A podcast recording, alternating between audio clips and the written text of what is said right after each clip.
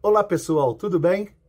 Eu quero compartilhar com vocês, dessa vez, uma história muito interessante. Aqui em Israel, uma história verdadeira de um casal que eles iam, estavam preparando a festa de casamento deles. Estavam contratando o buffet e eles contrataram um, uma pessoa para poder cantar, uma banda para poder cantar. Fecharam com ele um fechamento verbal, nada de contrato, e de repente a noiva achou uma outra pessoa que talvez seria melhor, seria mais adequada. Pediu para o esposo, noivo, futuro esposo, na verdade, ligar para aquele músico, e aquele músico falou: Olha, não tem problema de você cancelar, mas você vai me pagar 100 dólares, porque eu já coloquei o nome de vocês na agenda, já cancelei outras pessoas. Ele falou: Mas faltam ainda dois meses para o meu casamento? Como você está falando isso? Não é que agora eu, eu tô te cancelando no mesmo dia ou na hora ou um dia antes. Faltam ainda muito tempo. E ele vira e falou: são 100 dólares. Aquele homem falou: mas eu vou me casar. Eu sou um noivo. Eu vou ter muitos gastos. Eu não posso gastar agora 100 dólares com isso. Ele falou: eu vou colocar você num din. A gente vai fazer um juízo num beidin, num tribunal rabínico,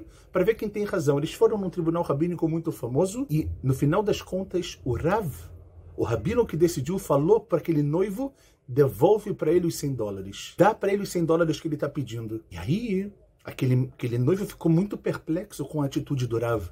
Falou, Rav, mas o que eu fiz? É uma obrigação que eu tenho de devolver ou eu devo devolver? É uma obrigação uma recomendação? Ele falou, devolve e eu garanto a você que você vai ganhar 10 vezes mais do que isso. Não se preocupe, mas Rabino, eu vou casar. Esses 100 dólares vão fazer toda a diferença do mundo. E ele, no final das contas, ele escutou o que o rabino disse, deu para ele o dinheiro e ele voltou para sua yeshiva para continuar os seus estudos e tudo isso. Quando ele chega lá, numa certa noite, por volta de uma hora da manhã, de repente ele estava estudando com um amigo dele e ele vê que entra uma pessoa na yeshiva totalmente desesperada e falando, por favor, me ajudem, me ajudem, me ajudem. O que que houve? Uma pessoa toda bem vestida e falou, olha, eu vou perder o meu voo. Eu preciso ir para o aeroporto. Esse menino estudava em Jerusalém, em Jerusalém. Ele fala: Eu vou perder o meu voo, mas antes de eu ir, eu preciso entregar esse dinheiro para algum estudante de Torá ou para algum noivo que precise. Eu acabei de fechar um contrato e eu quero dar a trumá. Eu quero dar o dízimo do que eu fechei para uma pessoa que realmente precisa. Aquele amigo não consegue acreditar. Ele fala: Como assim? Ele aponta para esse noivo e aquele homem fala: Dá para ele. Ele pega e vai embora quando eles tentam falar com ele alguma coisa, ele fala: Eu vou perder meu voo, falta muito pouco tempo para o meu voo, ainda tenho que chegar em Tel Aviv para poder voar. E quando ele vê, ele vê aquela matafá, ele vê aquele envelope, ele abre e pasmem.